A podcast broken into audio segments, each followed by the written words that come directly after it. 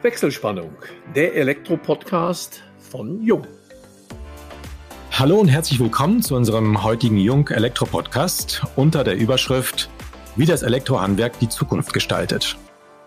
Heute bei uns Alexander Neuhäuser.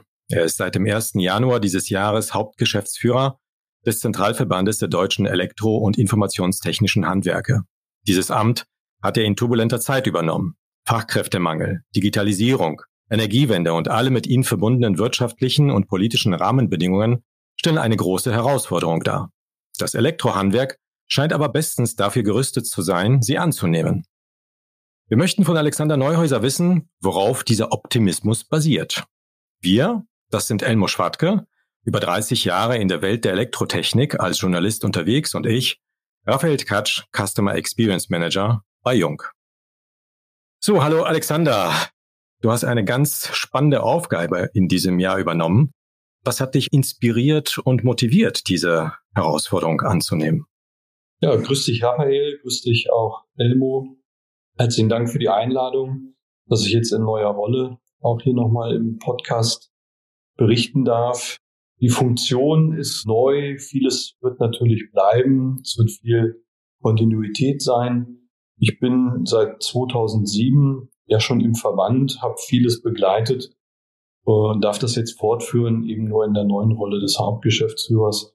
Bin ausgebildeter Energieelektroniker, habe dann Jura studiert und habe mich mit diesen beiden Ausbildungszügen immer sehr wohl gefühlt im Elektrohandwerk. Da sind Dinge zusammengekommen, die man in der Verbandsarbeit gut nutzen kann.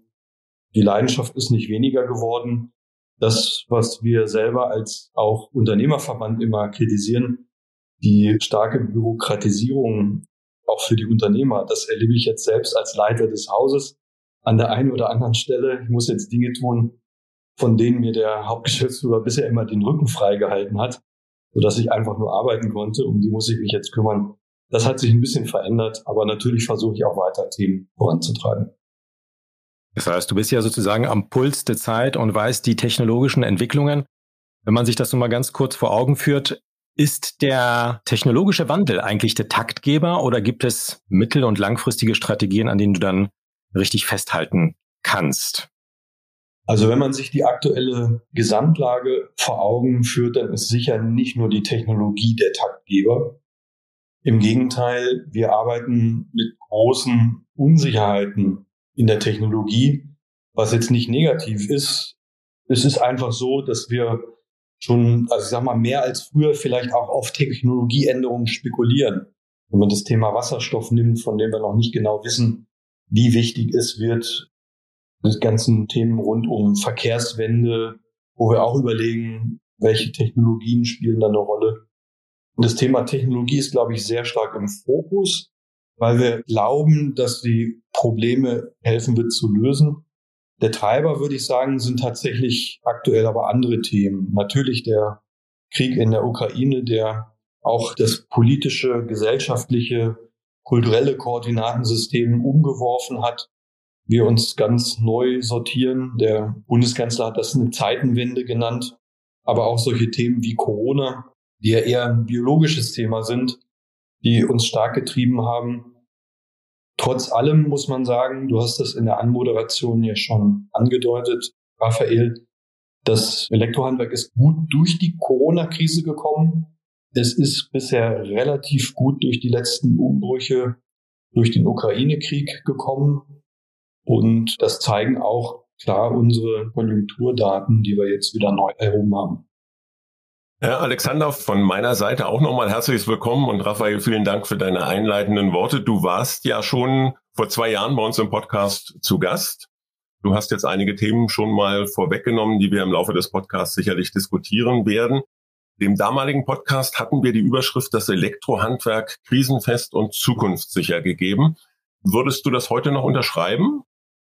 Das kann man noch unterschreiben. Wir haben in der Corona-Krise festgestellt, dass einige Handwerke, darunter eben auch das Elektrohandwerk, systemrelevant sind, dafür, dass alles weiterlaufen kann. In der Corona-Krise haben auch die Betriebe weitergearbeitet. Wir hatten sehr, sehr wenig Kurzarbeit, weil auch Baustellen weitergelaufen sind. Und man kann da den Betrieben nur großen Dank aussprechen, dass sie da im Grunde diesen Gefahren, die ja viele gespürt haben durch so ein Virus, dass sie dem getrotzt haben und Arbeit weiter organisiert haben. Aber auch in der jetzigen Situation, muss man sagen, merkt man, dass die Unternehmen sehr gut durch die Krise kommen. Das liegt sicher daran, dass eigentlich die Themen, die Geschäftsfelder des Elektrohandwerks sind, durch die letzte Krise eher jetzt nochmal beschleunigt wurden. Also alles rund um die Energiewende. Da bekommen wir von der Politik neue Mengengerüste, neue Wünsche vorgelegt. Das bedeutet mehr Geschäftsfelder. Das bedeutet aber auch, dass wir in kürzerer Zeit schaffen sollen, was vorher zum Teil abgekündigt wurde.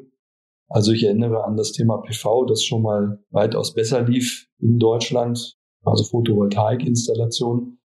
Das führt jetzt zu starker Verdichtung und das schafft dann natürlich andere Probleme. Das Thema Fachkräfte habt ihr ja, glaube ich, auch schon mehrmals im Podcast gehabt, auch schon angesprochen.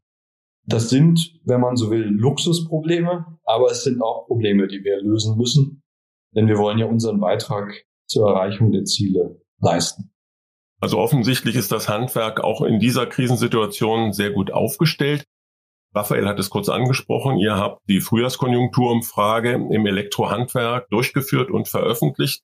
Welches sind so die Kernaussagen dieser Umfrage? Wo ist das Positive? Wo liegen vielleicht auch Probleme, die ihr akut angehen müsst? Also die Konjunkturindikatoren sind positiv. Das kann man nicht anders sagen.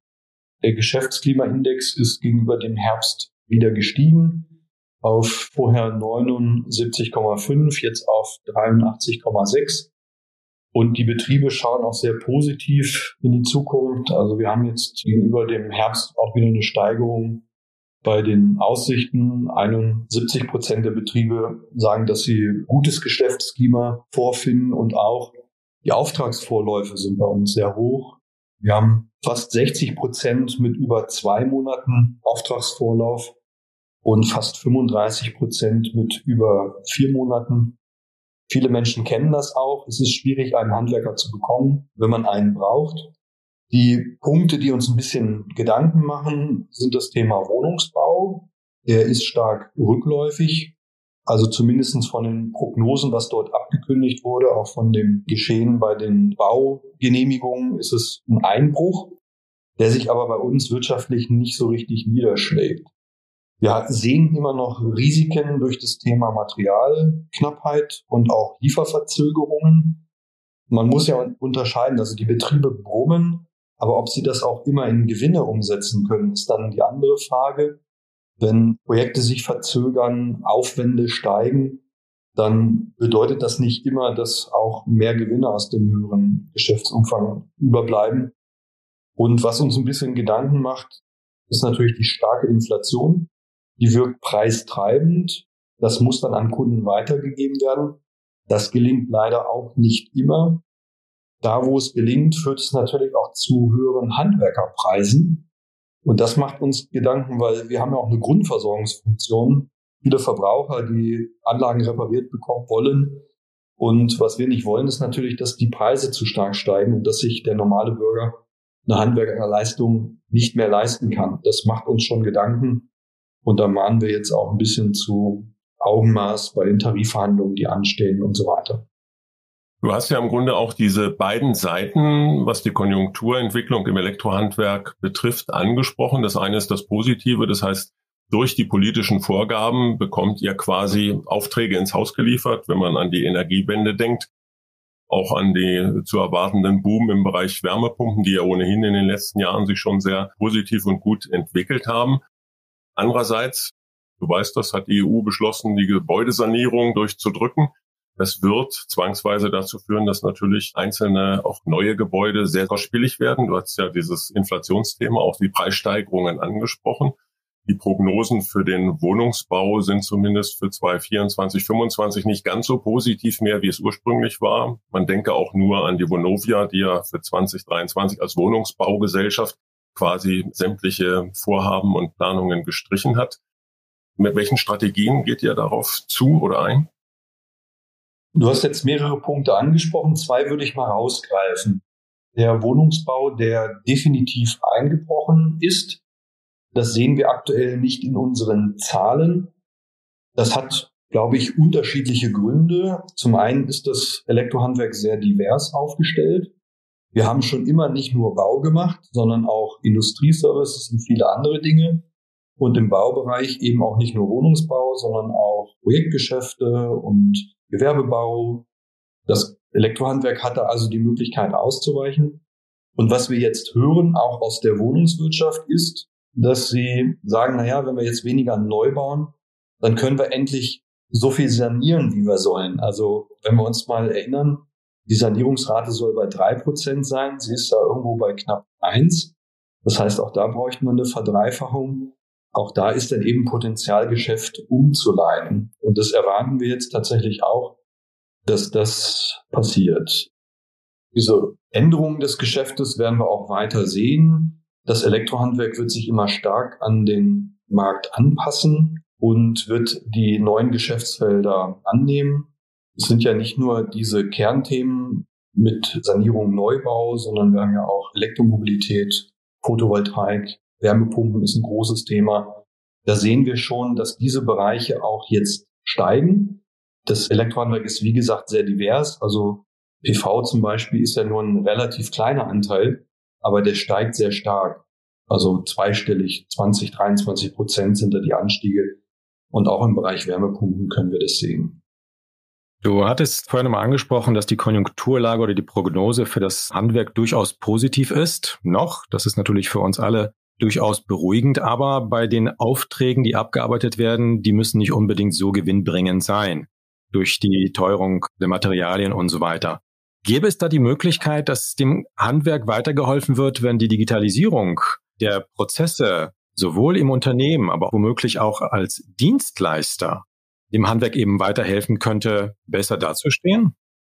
Das ist, glaube ich, genau ein Punkt, der wichtig ist, dass wir nicht nur das Bauen von Anlagen machen, sondern auch im After-Sales-Bereich einfach höhere Erwartungen und Anforderungen haben. Also das ganze Thema Nachhaltigkeit, Anlagen erhalten, Anlagen reparieren, passt sehr gut zum Thema Digitalisierung und ist auch, glaube ich, nur mit Digitalisierung machbar. Wir werden einfach besser Bescheid wissen müssen, welche Anlagen draußen im Feld vorhanden sind. Wir brauchen ein digitales Abbild dafür. Das läuft dann unter solchen Stichworten wie digitaler Zwilling, um frühzeitig zu wissen, was ist dort verbaut, was brauchen wir, um die Anlage zu reparieren. Das ist ein ganz wichtiger Punkt und wir kümmern uns auch als Verband. Das ist eins der Projekte, die ich jetzt mitgenommen habe, auch in die Rolle als Hauptgeschäftsführer sehr stark darum, das überhaupt zu ermöglichen. Wir haben ein paar Voraussetzungen geschaffen. Es gibt jetzt Produktdaten, die sind relativ gut bei uns in der Branche. Es gibt Produktklassifizierungen. Wir als Handwerk machen Leistungsdaten. Wir haben auch bestimmte Technologien schon im Einsatz, wie Konfiguratoren. Wir entwickeln Schnittstellen. Wir haben aber aktuell noch die Herausforderung, dass diese einzelnen Applikationen, die das Handwerk nutzen kann, dass die nicht so richtig miteinander verbunden sind. Und das bedeutet eigentlich erstmal, und da warne ich auch vor, dass Digitalisierung ist dann mehr Aufwand. Ja, also wenn ein Hersteller, auch ein toller Hersteller wie Jung, sich überlegt, ich biete dem Handwerker an, dass er die Produkte in einem Konfigurator zusammenstellen kann und sagt, ich unterstütze euch, dann sagen wir als Verband, kein Handwerker arbeitet nur mit einem Hersteller, sondern es gibt auch andere. Und jeder Hersteller sagt, nutzt meinen Konfigurator. Und wir müssen dafür sorgen, wir wollen das auch. Wir finden das gut. Die Hersteller kennen ihre Produkte am besten, aber wir wollen das alles miteinander verbinden. Und das ist ein ganz großes Projekt, glaube ich, wo wir auch uns wünschen und auch wissen, dass die Hersteller das mit unterstützen wollen. Da können wir richtig was schaffen, um Effizienz zu steigern. In ein paar Bereichen fehlen uns auch noch gute Produktdaten. Also aus der uns nahestehenden Industrie im EES-Bereich haben wir relativ gute Daten. Nicht überall, aber doch sehr breit, weitestgehend. Aber zum Beispiel im Bereich PV oder Wärmepumpen, da fehlen uns Daten. Da machen wir auch Druck, da wollen wir auch besser werden.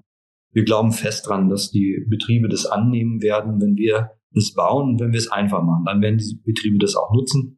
Wenn es zu komplex ist, dann sagen sie, es gibt keinen schlankeren Prozess als keinen Prozess. mache ich das eben nicht. Ja. In den Zusammenhang passt natürlich auch sehr gut das Stichwort BIM. Wir hatten schon einen Podcast zu diesem Thema. Wie weit sind eure Strategien dort gediehen? Wie weit ist das im Elektrohandwerk aktuell implementiert? Wo gibt es da vielleicht noch neue Engpässe beziehungsweise auch noch Wissenslücken? Rund um das Thema BIM würde ich sagen, gibt es so eine Polarisierung. Es gibt Handwerker, die sagen, das interessiert mich nicht, das wird mich auch nicht betreffen, weil meine Projekte sind so klein, das in BIM zu machen ist viel zu aufwendig. Das ist auch, würde ich sagen, aktuell durchaus nicht falsch. Dann gibt's andere, die sagen, BIM kommt jetzt in schnellen Schritten, wir müssen uns alle drum kümmern und müssen uns adaptieren, müssen das aufgreifen und müssen lernen, wie das geht. Sie sagen auch, es kommen jetzt erste Projekte, wo die, die ausschreiben, sagen, das muss in BIM gemacht werden. Und das ist auch nicht falsch. Die Wahrheit liegt irgendwo da in der Mitte. Das, was wir machen, nennen wir nicht unbedingt BIM, aber es ist aus meiner Sicht eine Voraussetzung für BIM. Wie ich sagte, wenn das Handhaben eines BIM-Prozesses zu kompliziert ist, dann hat jeder Handwerker, der sagt, lass mich in Ruhe damit, ich muss Projekte machen, recht. Wenn wir es schaffen, dass das einfach wird, dann werden auch die Handwerker das nutzen und wir sehen, dass die junge Generation da auch viel affiner ist, solche Sachen zu implementieren. Das heißt, wenn man auch BIM als digitales Arbeiten versteht, dann sage ich, das wird absolut kommen. Wir werden einen digitalen Zwilling bekommen. Das heißt aber nicht, dass wir jetzt alles BIM nennen müssen, was wir tun. Digitalisierung ist ein ganz normaler Prozess, der technisch immer weiter fortschreitet. Und BIM ist aus meiner Sicht eher auch noch eine Philosophie der besseren Zusammenarbeit, wo wir auch noch sehr viel Standardisierungsarbeit vor uns haben, bis wir da ein eindeutiges Modell haben. Also wir kümmern uns als Verband um das, was wir jetzt tun können und wo wir glauben, dass das Elektrohandwerk auch konkrete Produktivitätsfortschritte haben kann. Ob wir das dann BIM nennen oder irgendwie anders. Bei uns heißt die Schnittstelle zum Beispiel Lean Connect. Das ist ein Projekt, das haben wir auch im BMWK auf dem Digitalgipfel vorgestellt. Und das ist auch unser Beitrag dazu, wie wir BIM-Prozesse aufbauen können. Du hattest vorhin gesagt, dass es ja nicht nur die klassische Elektroinstallation ist oder der Wohnungsbau, der für die Betriebe relevant ist, sondern das Elektrohandwerk per se natürlich sehr vielfältig aufgestellt ist im Services-Bereich in der Industrie, auch teilweise in der Automationsebene der Industrie. Und dazu würde ja auch Lean Connect beziehungsweise dann BIM sehr gut passen. Korrigiere mich, wenn ich dort falsch liege, aber letztendlich BIM das ja im Grunde alle Prozesse von der Gestehung des Gebäudes über den gesamten Lebensprozess dokumentieren kann, steuern kann. Bietet das nicht auch Möglichkeit für die entsprechend kompetenten Elektrofachbetriebe hier als Facility Manager über den gesamten Lebenszyklus eines Gebäudes aktiv zu werden und damit letztendlich auch Gewinne zu erwirtschaften? Absolut, Elmo. Und du hast es ja auch schon gesagt. Also BIM ist ja Building Information Modeling. Aber wir machen ja auch Anlagenbau. Auch dafür brauchen wir einen digitalen Prozess. Wir bauen in Ladengeschäften Beleuchtungsanlagen. Es gibt Unternehmen, die sind im Messebaubereich. Da werden zum Teil sogar heute schon ähnliche Prozesse genutzt. Gerade der Anlagenbau ist in vielen Teilen schon digital. Das ist genau unser Ansatz, dass wir mit Lean Connect diesen Datentransport machen wollen. Und wir wollen es auch übrigens gewerbeübergreifend machen. Wenn wir eine PV-Anlage zusammen mit einem Dachdecker bauen, dann brauchen wir auch eine Möglichkeit, Daten miteinander auszutauschen. Das ist auch ein Ziel, auch mit anderen Branchen. Also wir haben damals einen interessanten Pitch eben im Digitalgipfel gehabt. Da war die Versicherungswirtschaft dabei, ne, die Signal Iduna, die gesagt hat, dass sie da auch Interesse dran hat und dass da Geschäftsmöglichkeiten da sind. Und für dieses Thema After Sales Service, glaube ich, ist es eigentlich der Enabler. Wir brauchen da Datenmodelle, und der Elektrohandwerker ist ja heute schon im After-Sales-Service. Er repariert, er berät seine Kunden zur Erweiterung der Anlage. Wir haben im Bereich Licht gerade wieder durch die Regulierung eine Modernisierungswelle. So, wenn ich jetzt weiß, wie das Gebäude ist, wenn ich da einen Datensatz zu habe, dann können wir das viel besser machen. Wir können effizienter sein, indem wir vorausschauender planen. Und ich glaube, wir können auch die Kunden, wie du gesagt hast, im Facility Management unterstützen, indem wir für das Fachgewerk Elektro Services bereitstellen. Wir haben schon mal so einen Use Case rund um das E-Haus gezeigt, dass der Kunde zum Beispiel, der hat eine App und der kann dann dem Handwerker, der ihm damals die Anlage gebaut hat, schicken, das Licht bei mir im Wohnzimmer funktioniert nicht mehr. Mehr muss er nicht tun. Wenn jetzt der Elektrohandwerker in das Modell von einem Gebäude reinguckt, dann kann er genau sehen, was dort verbaut wurde und kann dann sich überlegen, wie er das repariert. Kann vielleicht aus der Ferne sogar in die Anlage reinschauen, kann schon mal feststellen, was für ein Fehler da ist ne, und kann dann den Kunden unterstützen. Für den Kunden muss das einfach sein und der Handwerker muss unterstützt werden, dass er es digital abfeiern kann. Knüpfe auch hier noch einmal an das Thema BIM, Digitalisierung und auch letztendlich durchaus den Anspruch auch an eine bestimmte Qualifikation. Und da kommen wir ganz schnell zu dem allbekannten Thema Fachkräftemangel. Ja, da gibt es bestimmt auch viele Ansätze, wie man vielleicht viel mehr Nachwuchs Richtung Elektrofachhandwerk anziehen kann. Das sind so Stichworte wie natürlich die Vergütung, vielleicht sogar eine Vier-Tage-Woche. Das habe ich auch schon mal hier und da von einem Betrieb gehört. Man hört es ja aber auch bei vielen Start-up-Unternehmen, dass sie Aufträge oder digitale Plattformen, die Angebote, die sie im Elektrobereich anbieten, immer sagen, das schaffen wir, das ist alles für die kein Problem. Auf der anderen Seite noch ein Gedanke, jetzt bin ich gerade auf der ISH und da merkt man ja auch, wie weit dann doch SHK vom Elektro entfernt ist. Gibt es vielleicht irgendwie so eine Möglichkeit, dass die beiden Bereiche an einem Elektrostrang ziehen können? Das Thema attraktive Arbeit im Handwerk ist ein ganz wichtiges Thema. Es ist zum Teil schon Realität, dass die Betriebe ihren Mitarbeitern eine Vier-Tage-Woche anbieten. Das geht ja auch viel durch die Medien. Das gibt es auch nicht nur im Elektrohandwerk, gibt es mittlerweile in vielen Handwerken, dass sie das machen. Da sind gerade kleine Unternehmen, glaube ich, sogar sehr gut in der Lage, flexibel auf Bedürfnisse ihrer Mitarbeiter zu reagieren und zu sagen, wir machen das genau so, wie du das brauchst. Das Thema Vergütung ist auch ein spannendes Thema.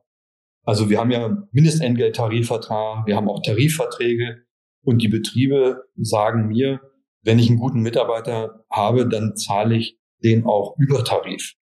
Und auch nicht alle tariflichen Regelungen, was jetzt zum Beispiel so Fahrt auslösen angeht und so weiter, werden immer genau nur so gehandhabt, wie das im Tarifvertrag ist. Der Tarifvertrag ist da eine gute Benchmark immer.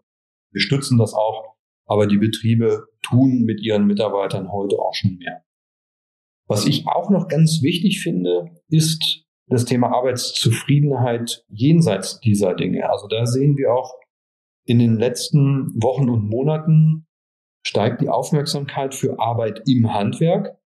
Und siehe da, wir stellen fest, dass sehr viele Abiturienten Lust haben, auch im Handwerk zu arbeiten. Das wird dann zum Teil schon kritisiert und dann wird gesagt, die nehmen den Hauptschülern die Arbeit im Handwerk weg was ich für vollkommen falsch halte, weil wenn wir einfach viele Leute ins Gymnasium bringen, dann ist das eine normale Folge, dass auch mehr davon danach im Handwerk arbeiten. Und das finde ich gut. Was uns ein bisschen stört, ist bei dem Thema Fachkräfte eine verzerrte Wahrnehmung. Also du hast das Thema Startups angesprochen. Da sind einige, die tun aktuell so, als wenn sie komplett das Thema Energiewende lösen werden und wenn wir dann hinschauen, dann sagen die, ja, wir haben im letzten Jahr 10.000 Wärmepumpen gebaut. Es sind aber 250.000 gebaut worden, der Rest kam halt aus dem Handwerk. So, dann wird jemand als Wärmepumpenkönig gefeiert für 10.000 und das Handwerk wird dann vergessen. Wir haben auch die höchste Ausbildungsleistung. Das Elektrohandwerk ist auch in der Pandemie in den Ausbildungszahlen gewachsen. Das wird dann oft vergessen. Also es wird dann geguckt und gesagt, ihr habt einen Mangel, aber dabei wachsen wir in Wahrheit. Auch die neuen Zahlen, die wir jetzt haben, zeigen, dass wir auch in den Mitarbeiterzahlen nochmal gewachsen sind auf 530.000. Also wir wachsen, wachsen und wachsen. Es ist eben gemessen an den Zielen tatsächlich nicht schnell genug, aber das sind ja Sondereffekte. Und ich glaube, dass die Startups, die sich häufig ja auch spezialisieren auf bestimmte Bereiche, die dann in den Bereichen gut skalieren können, die haben absolut ihren Markt. Da haben wir auch nichts dagegen. Aber sie lösen eben nicht das ganze Problem. Das Elektrohandwerk ist eigentlich als einziges in der Lage oder das Handwerk das ganze Problem zu lösen, die ganzen individuellen Lösungen zu machen, alle Kundenanforderungen zu befriedigen, haben wir eine ganz wichtige Funktion. Und wir wünschen uns, dass das wahrgenommen wird. Das letzte, was du gesagt hast, Zusammenarbeit mit dem SHK-Handwerk. Ich denke, man sieht aktuell, dass die ISH durchaus immer elektrischer wird durch das Thema Wärmepumpe aber auch dadurch, dass einfach intelligente Technik überall immer mehr reinkommt, auch im Bäderbereich. Bei uns im E-Haus kann man ja auch lustige Dinge sehen, die man so machen kann. Also Lichtflächen in der Dusche, die sich verändern und so weiter. Diese Bereiche werden dann immer mehr zusammenwachsen, das ist so. Und wir sind auch in einem sehr engen Dialog. Übrigens auch nicht nur mit dem SHK-Handwerk, mit den Dachdeckern, mit dem Bauhauptgewerbe, mit den Stuckateuren, mit Kälte-Klimaanlagenbau. Alle kommen auf das Elektrohandwerk zu und wünschen sich, dass wir miteinander kooperieren. Und wir wünschen uns das auch. Die Zeit der Gewerkeabgrenzung ist vorbei. Es ist sehr viel zu tun und ich glaube, dass wir da gut bedient sind, über Kooperationen zu gehen. Ich würde gern nochmal dieses Thema Fachkräftemangel aufgreifen. Und ich glaube, er ist, korrigier mich, im Augenblick so akut wie nie zuvor. Siehst du überhaupt einen Lösungsansatz, wie man das, sage ich mal, forcieren kann? Letztendlich wäre ja auch eine Möglichkeit, dass man der Jugend mal sagt, wie attraktiv es sein kann, Elektrohandwerksunternehmer zu werden. Das heißt, zusätzliche Handwerksbetriebe, um einfach diesen Mangel an Fachkräften auf diese Weise zu lösen. Wir haben eigentlich nicht nur einen Fachkräftemangel im Elektrohandwerk, wir haben auch nicht nur einen Fachkräftemangel, wir haben generell einen Arbeitskräftemangel. Und wenn man den demografischen Wandel sich anschaut, einfach zu wenig Menschen.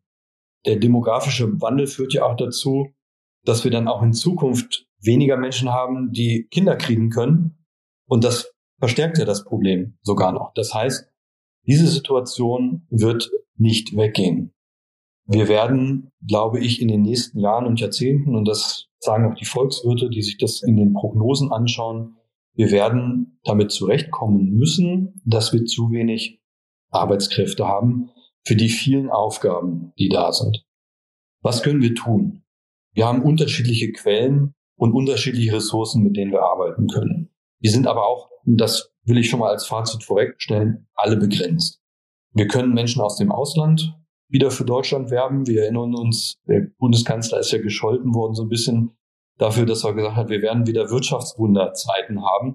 Eine Antwort im Wirtschaftswunder war ja auch, Gastarbeiter nach Deutschland zu holen. Die hießen damals so, weil man gesagt hat, die sind nur zeitweise hier und dann sollen die bitte wieder nach Hause gehen.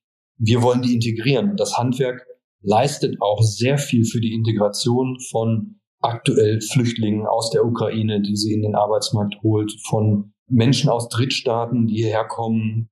Da hat das Handwerk aus meiner Sicht eine ganz wichtige Funktion. Das ist eine Quelle wir weisen aber auch immer wieder darauf hin, dass auch das Inlandspotenzial noch nicht ausgeschöpft ist. Wir haben sehr hohe Zahlen von Jugendlichen, die ohne Schulabschlüsse die Schulen verlassen und auch nicht im Arbeitsmarkt ankommen. Und das Handwerk ist grundsätzlich nicht dazu geeignet, diese Defizite systemisch in der Bildung auszugleichen, aber grundsätzlich geeignet, die Menschen aufzunehmen, wenn die Gesellschaft sich darum kümmert, dass die ausbildungsreif gemacht werden. So, und das ist ein Punkt, wo wir auch die Politik immer wieder darauf hinweisen.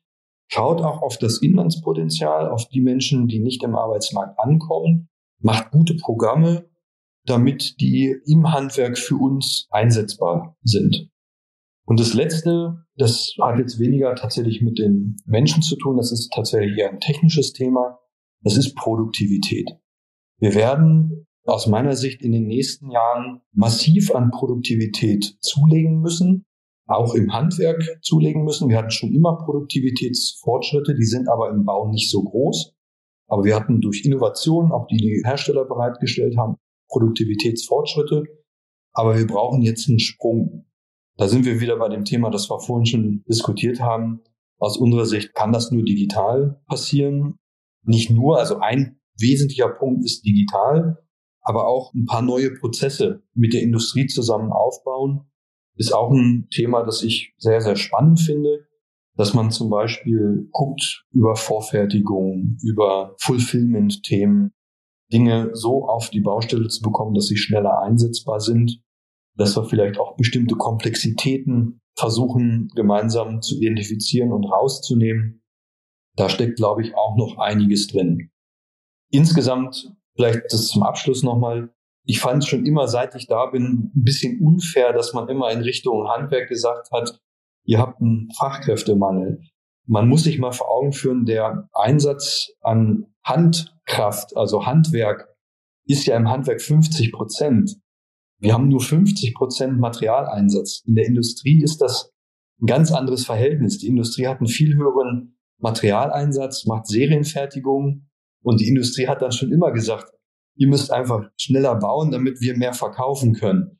Das hakt aber einfach an dem Thema, dass wir Menschen brauchen, um das dann auf der Baustelle einzubauen. Und die waren schon immer nicht so skalierbar wie eine Industrieproduktion. Also da sage ich, guckt auch noch mal ein bisschen auf die Verhältnisse, guckt euch auch noch mal die volkswirtschaftlichen Rahmenbedingungen und die Funktion von Handwerk an.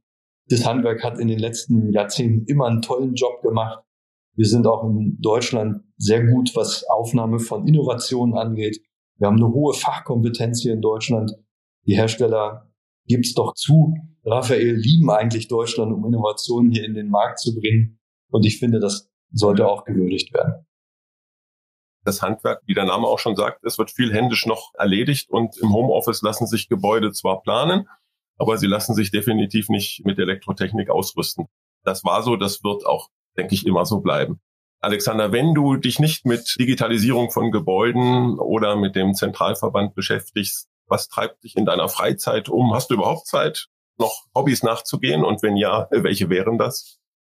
Zeit ist jetzt für einen Hauptgeschäftsführer nicht unbedingt mehr geworden, die man für das Private nutzen kann, aber mir ist das sehr wichtig, mich vor allem auch um meine Kinder zu kümmern, auch selbst für sie da zu sein und nicht nur irgendwie so der Vater zu sein, der irgendwo unterwegs ist. Das ist tatsächlich, finde ich, auch durch Digitalisierung manchmal ein bisschen leichter geworden. Ich kann übrigens auch sagen, Corona ist in vielen Stellen mein Freund. Also ich hatte in der Corona-Zeit mobilen Arbeiten, das dann tatsächlich oft zu Hause stattgefunden hat, auch noch mehr Kontakt mit den Kindern und das fand ich nicht immer nur schlecht, auch wenn es manchmal stressig war. Ich habe mir ein neues Hobby zugelegt. Ich gehe jetzt Mountainbike fahren. Bisher schaffe ich das alle zwei Wochen am Wochenende einmal zu machen mit Freunden. Das ist aber auch richtig gut, um sich mal auszupowern. Natürlich würde ich mir wünschen, dass ich es mehr machen kann. Ich mag Sport sehr gerne, um einfach abzuschalten. Vielen Dank, Alexander. Vielen Dank, Raphael. Wir sind heute, muss man wirklich sagen, leider am Ende unseres Podcasts. Damit schalten wir für heute die Wechselspannung frei und bedanken uns bei allen Zuhörerinnen und Zuhörern ganz herzlich. Wir hoffen, es hat euch wieder einmal viel Spaß gemacht. Wenn das so ist, freuen wir uns natürlich über eure Weiterempfehlung. Falls ihr Fragen haben solltet, beantworten wir euch diese gerne unter kundencenter.jung.de. Und möchtet ihr vielleicht selbst gern einmal bei uns zu Gast sein, schickt uns einfach eine Nachricht. Wir freuen uns auf euch beim nächsten Wechselspannungstalk, dem Jung Elektro Podcast.